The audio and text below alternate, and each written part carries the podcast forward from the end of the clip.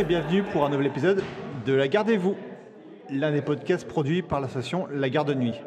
La petite nouveauté, et je pense que vous l'entendez, c'est que l'enregistrement se fait en direct à Podren et il donc il n'est pas en distance, il est en présentiel parce que j'ai devant moi Winnie Tanaguchi. C'est Bonjour Winnie. moi, bonjour. Niveau podcast, on va dire que tu en connais quand même un rayon, Comme une roue de vélo. surtout quand ça concerne tout ce qui est euh, dans l'univers de l'imaginaire. Polymorphe, polyflux, parce que tu participes à- au podcast Manet Plasma, euh, au podcast Galaxy Pop, Voilà, une, une galaxie de podcasts, pour être exact. Donc, euh, plein de podcasts dans une, une sorte de label. T'as combien de podcasts en fait dans ce label-là? Eh ben, écoute, euh, maintenant, j'ai arrêté de compter. Et quand on aime, on ne compte pas, comme on dit. Ouais. Et j'aime en faire, et c'est un laboratoire pour moi. Donc, Oui. euh, j'ai des séries, mais j'ai presque des nouvelles séries tous les mois. Mm. Donc, euh, je peux pas te dire combien j'en ai, j'ai plus envie de compter. Oui, ça fait beaucoup trop. Mais non, ah jamais non, trop. pourquoi non, jamais trop. Jamais trop. Règle numéro 32 de Galaxy Pop. Jamais trop de podcasts. Voilà, et que des projets, jamais de regrets. L'univers de l'imaginaire, tu l'as quand même découvert assez jeune. Tout à fait. T'avais quel âge à peu près?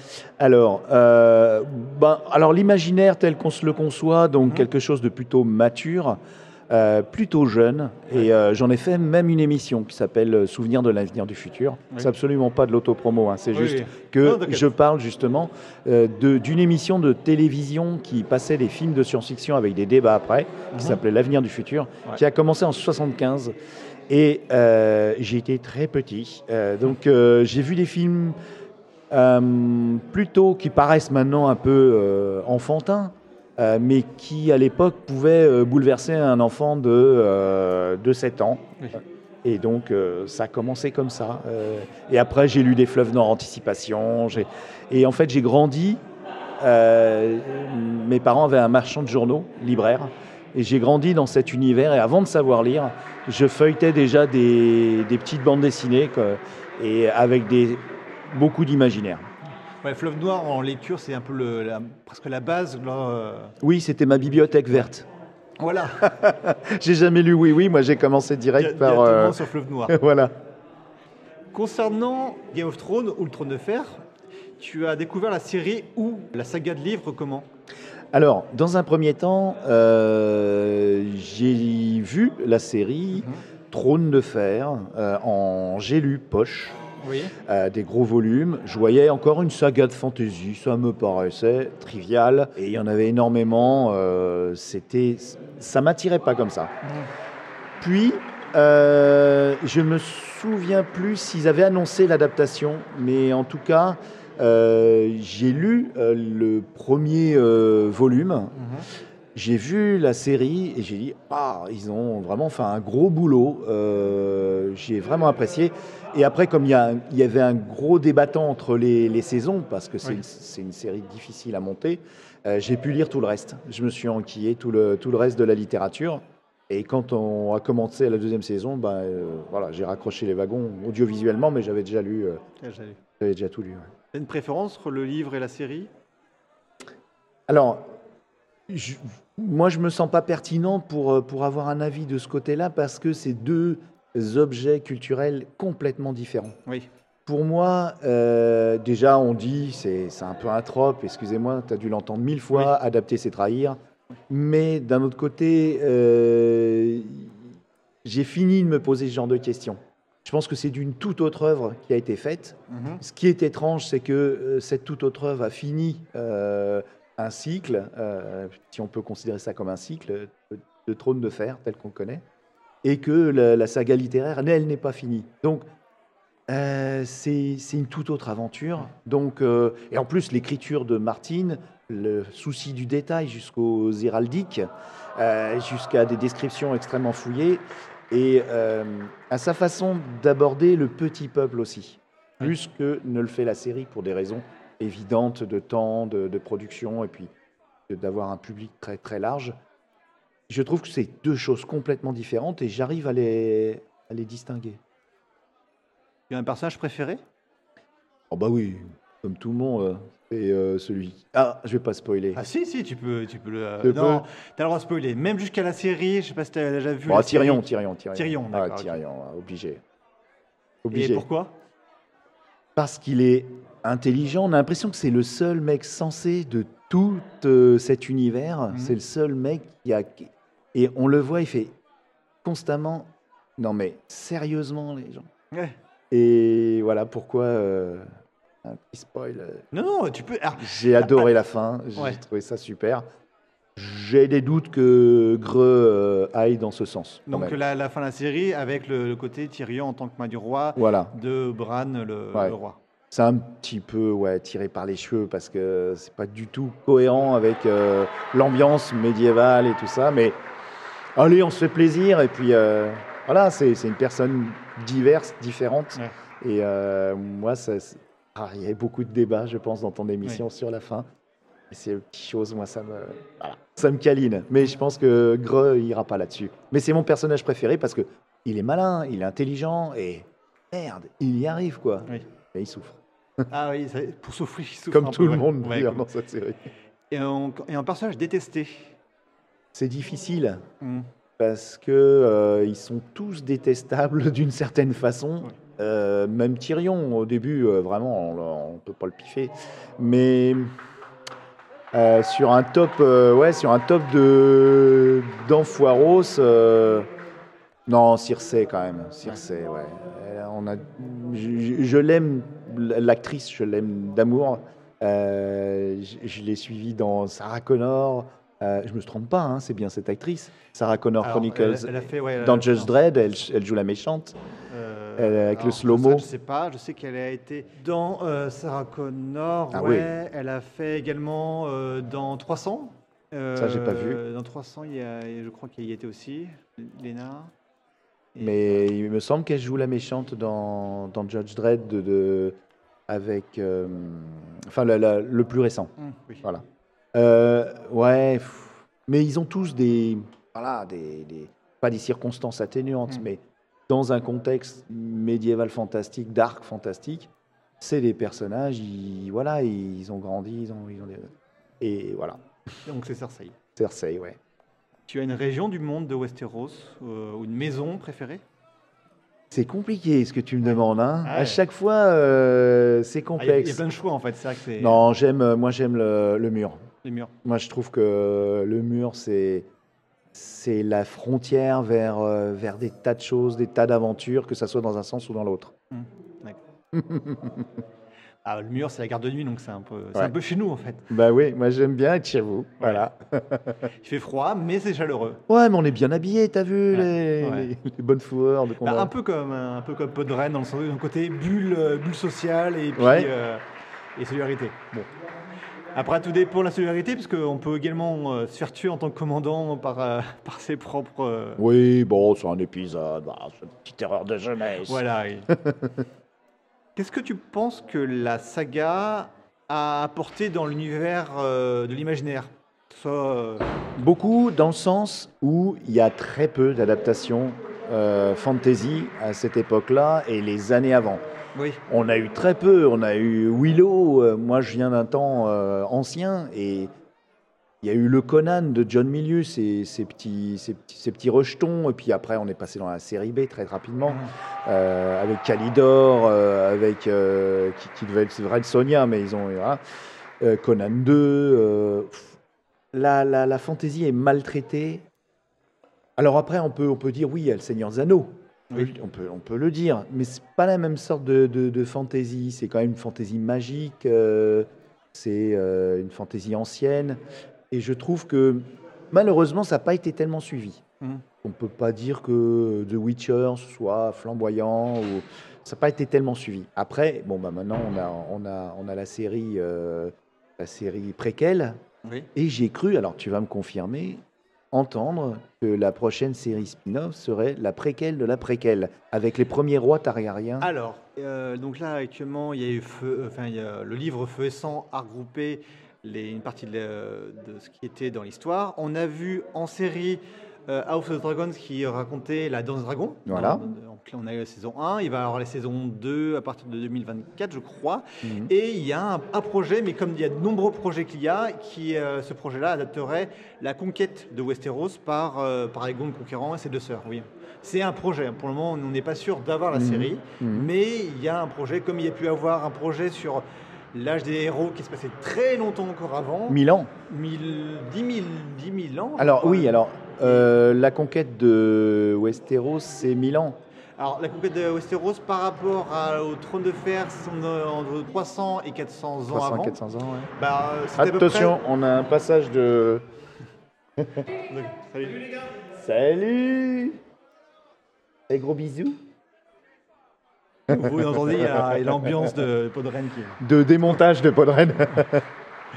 Donc, euh, donc oui, il y a, il y a ce qui se passe dans la conquête. En fait, la conquête, c'est zéro. Enfin, euh, niveau année et, euh, et on a à peu près trois- 300 ans qui est, euh, plus de 300 ans qui sont passés. Et par contre, l'âge des héros, je crois que c'est- plus de 10 000 ans. C'est à peu près l'âge du mur qui a. Enfin, c'est même l'édition du mur a été pendant l'âge des héros et la, la longue nuit qu'il peut y avoir. Ça va pas être facile parce que euh, les, les technologies normalement bougent dans une histoire. Ouais, mais c'est pas trop le cas dans. Ah oui, c'est ça. c'est ce que je reproche un peu à la fantasy. Mhm. C'est que souvent, euh, même dans le Seigneur des Anneaux, souvent on parle de, de- d'ellipses assez longues, d'historiques, et en fait ils ont toujours un peu les mêmes glaives, les mêmes, euh, Oui. presque les mêmes armures, les mêmes. euh, alors que on sait que une, une civilisation évolue, quoi. Mhm. Bah, dans le monde de Westeros, il y a eu un gap technologique avec. Euh, que à Westeros, avant, vivaient les premiers hommes. Donc c'était un peu la stature des, euh, des Stark, enfin, euh, blancs, avec des cheveux euh, noirs souvent. Euh, et sont arrivés les Andals, qui ont, eux étaient avec des armes qui étaient plus puissantes. Alors j'ai plus le gap technologique que c'était, mais c'est un peu équivalent du euh, âge du fer, âge du bronze, euh, voilà. Mhm. Et qui sont arrivés des armes plus puissantes, qui, étaient, qui avaient des- un système de, de chevaliers, et donc qui ont envahi Westeros en battant, en repoussant les, les premiers hommes jusqu'au. Tu parles pas du génocide des, euh, des premiers habitants de- Ah oui, parce Mhm. qu'avant les premiers hommes, il y avait les. euh, parce que les, les hommes venaient également de- des sauces et ont envahi en tuant les géants et les et en tuant les, euh, les euh, vervoyants. les vervoyants. Voilà. Et je crois qu'il y avait un autre peuple, euh, mais voilà, ils ont, ils ont envahi Westeros qui était encore. euh, qui n'avait pas encore d'humains sur, euh, sur cette terre. D'accord. C'est un peu la- une parabole de, de la colonisation de l'Amérique par les Européens, quelque part. Ouais. Les ouais, Indiens étant les vervoyants. euh, En, en sachant que les Indiens, alors pas automatiquement à cet endroit-là du, du monde, mais les Indiens sont une- l'une des influences que- Mm. qu'a Martin pour. euh, c'est euh, plutôt les, euh, le peuple de- des Caldrogo en fait. Les peuples à cheval. là. Oui, Ouais. d'accord. Ah ont c'est pas les uns, ça C'est pas Alors les. il y a les Huns Ouais. et il y a une partie, une grande partie des- de l'influence vient des Huns. Mhm. Et il y a une petite partie également qui vient de, des, des natifs américains. D'accord. Est-ce que tu as une volonté pour la suite? La suite euh, littéraire ou audiovisuelle? Les deux, voilà les deux. Les Non, deux On parlait un petit peu de, Alors, des séries qu'ils vont avoir, moi, mais euh, tu avoir des volontés qui sont différentes. je pense que ça sera des volontés testimoniales en ce qui concerne la suite littéraire. Ouais. Parce que Greux Greux, à la vitesse où il écrit de nos jours, alors qu'à l'époque de Wildcards et tout ça, il écrivait rapidement. hein. Euh, et puis euh, la défunte série Night Flyers aussi, je crois que c'est lui qui l'avait écrise. Alors, il a écrit, écrit, la, euh, la nouvelle, la enfin, la novella qui est. Ouais. qui. Donc ça aussi, ça c'est bon. En audiovisuel, euh, pour l'instant, il, il- il reste sur la préquelle. Non, moi j'aurais voulu avoir les, les aventures euh, de, c'est que je me trompe pas, de, ah, de. Aria, ah oui. J'aurais voulu avoir les aventures d'Arya qui part euh, sur un bateau. Ça, ça m'aurait hypé. La suite, en fait, plutôt la suite. Plus- Oui, bah tu m'as dit la suite. Oui, non, non, la suite, la suite chronologique, c'est euh, Oui, en, en termes de suite, oui, oui, oui. En termes de spin-off, voilà, euh, tout est, tout est Mm. possible, tout est envisageable. oui. Donc, euh, effectivement, euh, non, il y a eu plein de projets. euh, les préquels, c'est bien, hein, ça fait un peu comme euh, Star Wars et tout. Après, on va être paumé dans la. S'il continue là jusqu'aux dinosaures. euh, Ouais. ouais, je pense pas, je pense. non, non, non. Mais effectivement, arriver, oh si, il y aurait une suite incroyable.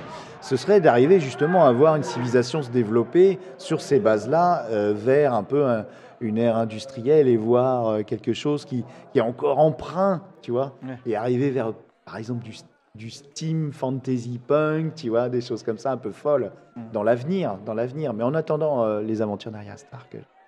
Et euh, est-ce que tu connais les autres œuvres ou nouvelles de, de Martine? Ah ben justement, on en a parlé. Ouais. J'en ai entendu parler. Oui. Bon, j'ai vu la série Night Flyers, donc j'ai pas lu. Par contre, j'ai lu. euh, le- Alors attention, j'ai entendu parler aussi de Wildcards, qui avait Ouais. l'air assez fou, fou quand même. Il n'est pas, il est pas le seul auteur. Non. Il, est, il gère la. le- Il a commencé série, et après voilà, il a plein, parce il qu'il y a eu pas mal de, de volumes. Donc c'est l'histoire d'une d'une invasion extraterrestre assez euh, ouais c'est un peu euh, foufou quand même. Wi- Wildcards, euh, Wildcards. Wildcards, c'est en fait c'est un missile, enfin une bombe euh, extraterrestre d'origine extraterrestre Voilà. qui transforme une grande partie de la population en super-héros en fait. Voilà. Super-héros, Et super-vilains. super vilain selon Voilà. l'humeur du moment. Ça. Mm. Et Et sur le c'est pouvoir, oui. et ça et ça tue une- aussi plein de gens en même temps. Oui, il y a une grande partie Voilà. qui meurt euh, due au pouvoir ou due au virus. Ça a l'air dingue, ça a l'air dingue, ça a l'air dingue. Euh, non, j'ai lu Rêve de Fèvre, Oui, magnifique. euh, très beau roman vampirique, Mm. euh, avec quelques longueurs quand même, Mhm. mais assez intéressant. Moi, j'ai j'ai bien aimé. J'ai bien aimé. Euh, voilà, donc c'est la seule œuvre autre que, que Martin. euh, il en- Ouais. J'imagine, il en a fait beaucoup d'autres. ah oui, euh, il y a eu des, des nouvelles en tout cas. Oui, Oui, beaucoup, de nouvelles, beaucoup de nouvelles de SF, Mm. euh, dans une sorte d'univers euh, Thousand World où en fait il, euh, il imagine euh, une, euh, une colonisation de l'espace Mhm. et une rupture totale où en fait les planètes ne se discutent, plus- ne se communiquent plus, Mm. euh, une sorte de, de cataclysme. Et après il y a un retour qui se Mhm. passe, on voit surtout d'ailleurs le retour. Et euh, bah, la reprise de communication entre les différentes planètes et les technologies qui ont évolué, certains mondes qui sont devenus euh, euh, des- qui sont devenus des mondes médiévaux, des mondes qui sont, qui sont restés, qui ont gardé leur technologie, des mondes qui ont complètement vrillé, voilà. Et c'est, D'accord. Et c'est une série de nouvelles, ou même un, il y a même une- un ou deux novellas qui suivent cet univers. Mais c'est des romans qui datent plutôt des années 70, euh, voilà, c'est euh, 70-80.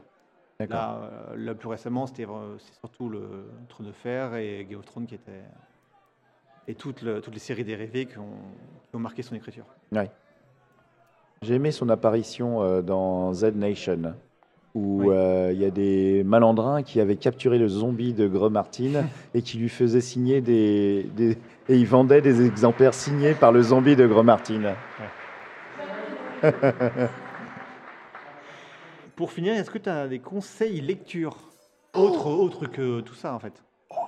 Ah oui, autre, euh, mais qui collerait quand même à l'univers. ou pas non, c'est ce que tu aimes en ce moment et. euh, Oh, bah, Vas-y, vas-y. Ah, c'est trop dur.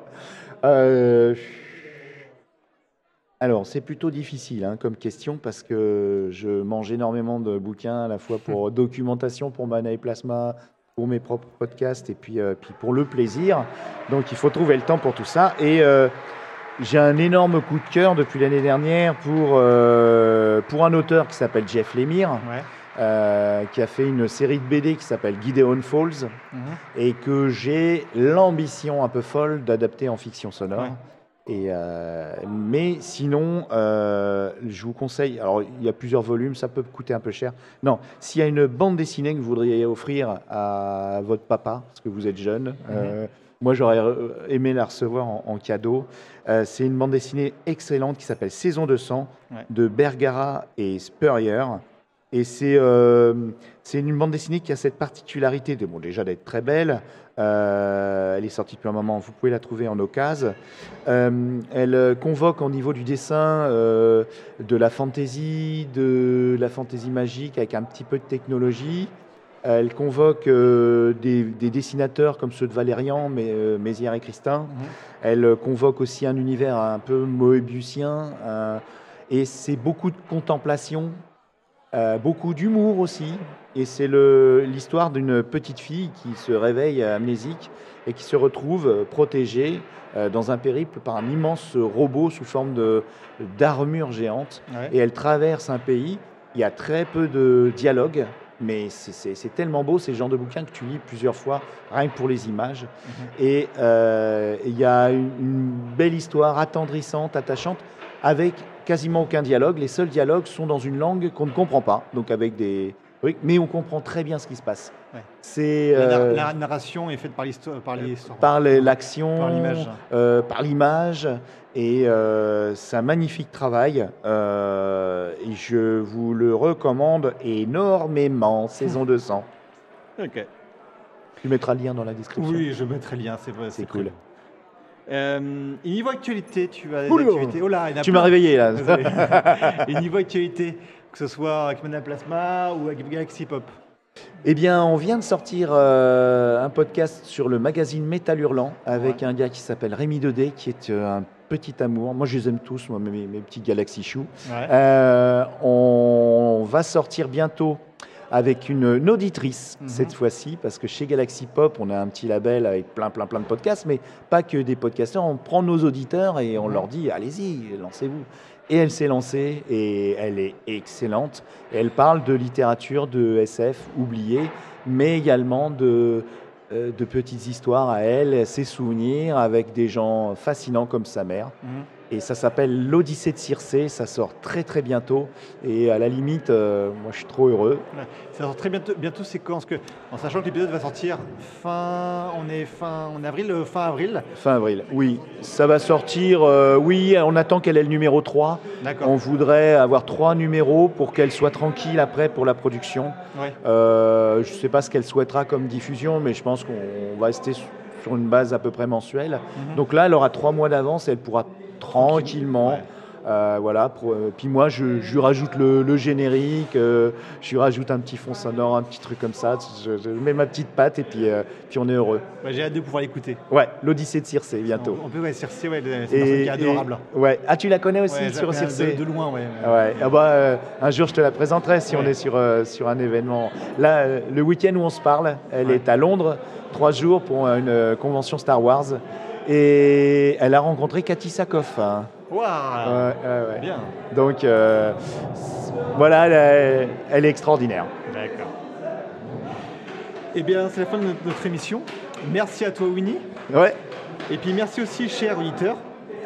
En plus d'aller écouter l'ensemble des productions de Mana et Plasma et Galaxy Pop, youhou je vous rappelle que sur le site de la garde de nuit, on est toujours là pour pouvoir vous informer sur toutes les activités concernant le trône de fer, avec notre wi- wiki et avec le blog. Et vous pouvez tout nous retrouver sur nos réseaux sociaux, que ce soit Twitter, Twitch, Facebook et euh, Instagram. Et donc à, lundi prochain pour un nouvel épisode de La Chandelle de Verre et au 25 mai pour le 11e épisode de La Gardez-vous. En attendant, merci de donner vos avis sur le blog, sur le forum. Surtout, n'hésitez pas à écouter et réécouter les épisodes précédents Et les Et- suivants aussi. hein. et suivants également. et euh, bah écoutez, au revoir et à bientôt. Salut, salut Ciao Au revoir. Merci de ton invitation. De rien.